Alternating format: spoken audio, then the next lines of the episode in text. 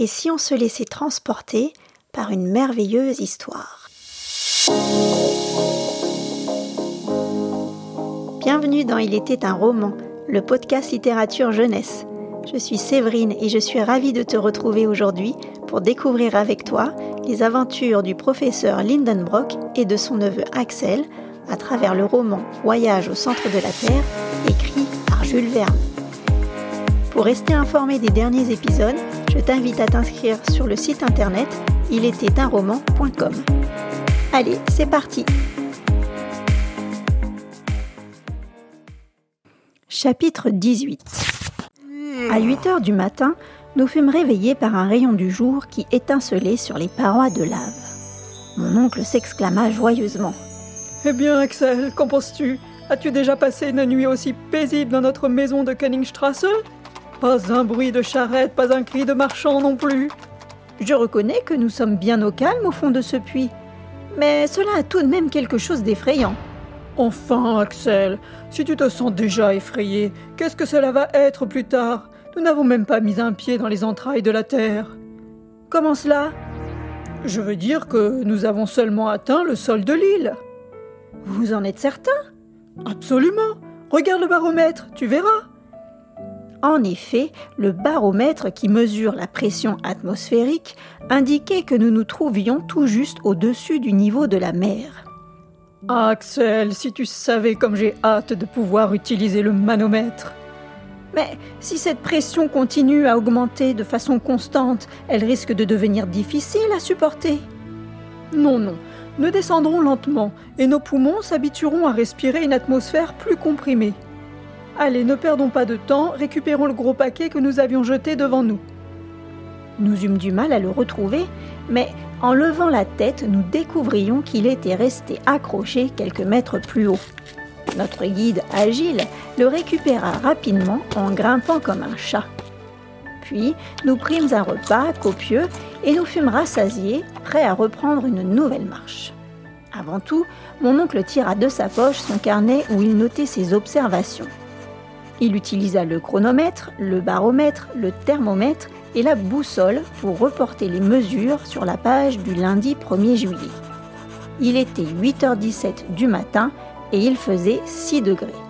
Axel, c'est à partir de maintenant que nous allons véritablement nous enfoncer dans les entrailles du globe. Notre voyage commence. Mon oncle s'équipa d'une bobine électrique que l'on appelle aussi l'appareil de Ruhmkorff. Il activa le courant électrique avec et le brancha à la lanterne. Une lumière assez vive apparut et éclaira les ténèbres de la galerie. Hans portait le même appareil. Mon oncle déclara Allez, en route Chacun reprit son sac. Hans, devant, se chargea de pousser le paquet des cordages et des habits devant lui. Mon oncle le suivait et j'étais le troisième. Nous entrâmes dans le tunnel, mais juste avant, je lançai un regard à travers l'immense tube de la cheminée pour voir le ciel une dernière fois. Nous avancions dans une atmosphère magique. À la dernière éruption de 1229, la lave s'était frayé un passage à travers cette galerie. Désormais épaisse et brillante, elle tapissait l'intérieur des parois. La lumière électrique s'y réfléchissait et les murs brillaient de mille feux. Toute la difficulté de la route consistait à ne pas glisser trop rapidement sur une pente trop inclinée.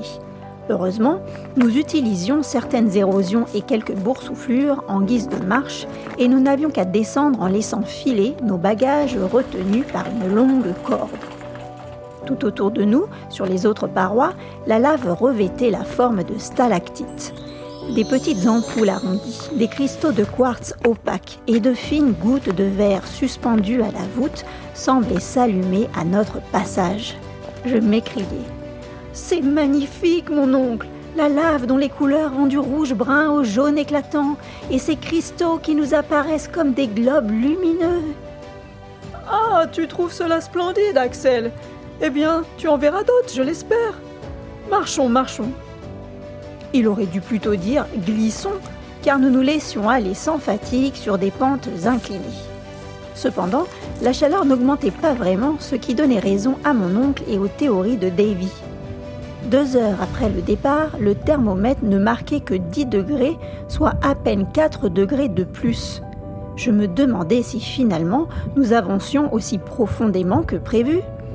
Mon oncle savait mieux que moi grâce à ces mesures, mais il les gardait pour lui.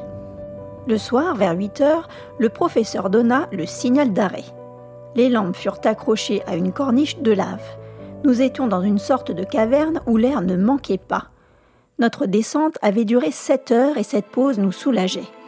Chacun mangea avec appétit. J'étais exténué, mais j'étais surtout tracassé par nos réserves d'eau déjà épuisées à moitié. Mon oncle comptait les remplir grâce aux sources souterraines, mais nous n'en avions vu aucune. Je décidai d'aborder le sujet avec lui. Mon oncle, il nous reste de l'eau pour seulement cinq jours et nous n'avons toujours pas croisé de source. Je dois avouer que cette situation m'inquiète. Sois rassuré, Axel, nous trouverons de l'eau, plus que nous n'en voudrons. Êtes-vous sûr? Quand cela va-t-il se produire? Quand nous aurons quitté cette galerie, les sources ne peuvent pas jaillir à travers ces parois de lave. Mais j'ai l'impression que nous ne nous sommes pas enfoncés si profondément. Il ne fait pas encore si chaud. Qu'indique le thermomètre? 15 degrés à peine, ce qui ne fait qu'une différence de 9 degrés depuis notre départ. D'après les études les plus sérieuses, nous aurions dû gagner 1 degré tous les 38 mètres. Et avec la distance que nous avons parcourue, 3390 mètres, nous aurions dû gagner non pas 9, mais 89 degrés. Tes calculs, Axel, sont tout à fait exacts. Eh bien alors? Eh bien, d'après mes observations, oui, nous avons en effet atteint 3000 mètres en dessous du niveau de la mer, soit pas loin de tes 3390 mètres calculés. Mais alors, comment cela est-il possible? Oui, tu as raison, Axel, les chiffres ne veulent plus rien dire. La température, qui aurait dû être de 81 degrés en cet endroit, était de 15 à peine. Je n'y comprenais plus rien.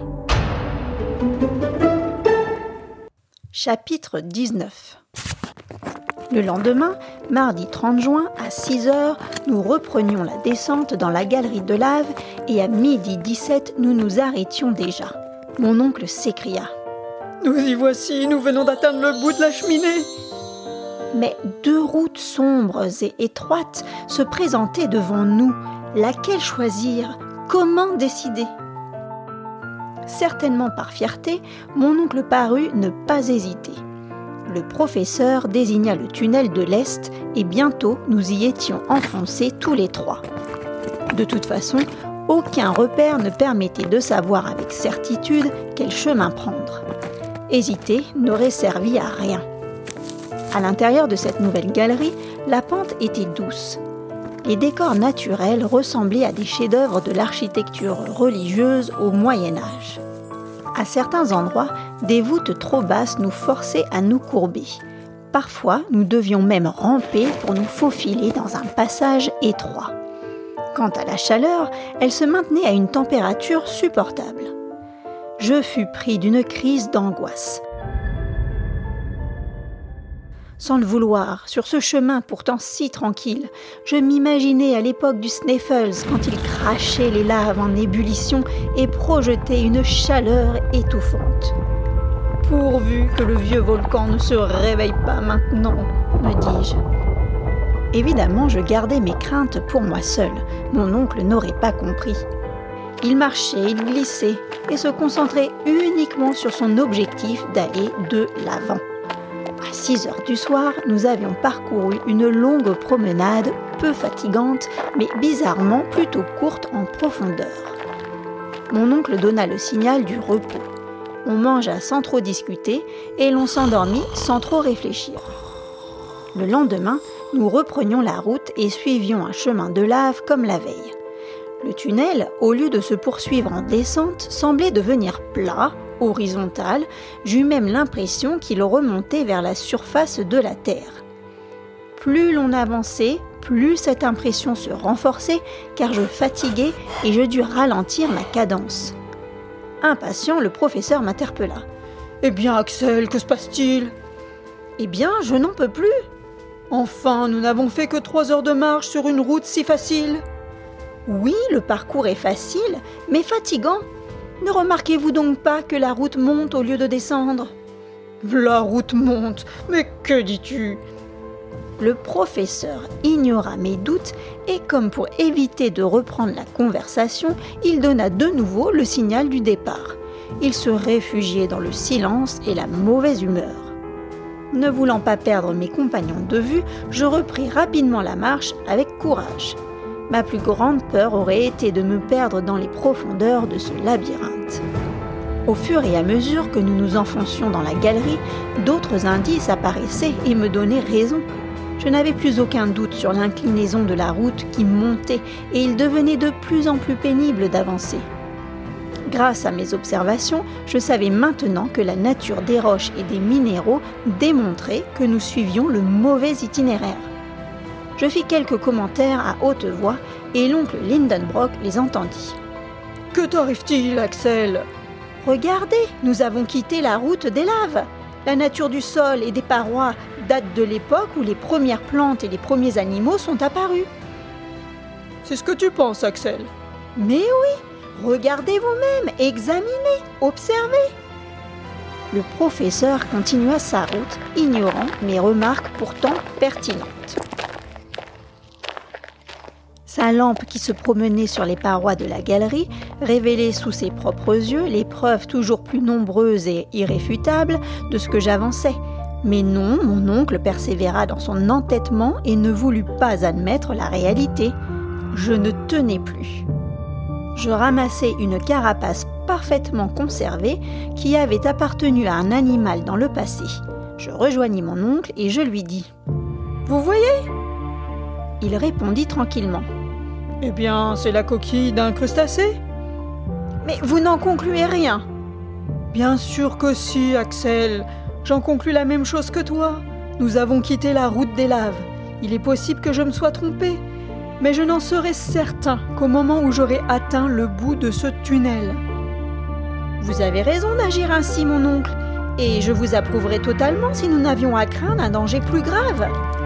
Et lequel? Le manque d'eau? Eh bien, nous ferons attention et nous nous limiterons, Axel.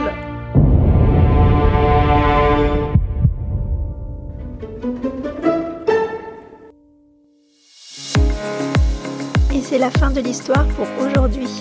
Je t'invite à revenir et à écouter très vite la suite des aventures du professeur Lindenbrock et d'Axel. Et si toi aussi tu aimes les podcasts d'Il était un roman, merci de me laisser 5 petites étoiles sur ton application podcast et viens t'inscrire sur le site internet il était roman.com. Merci pour ton écoute et à très vite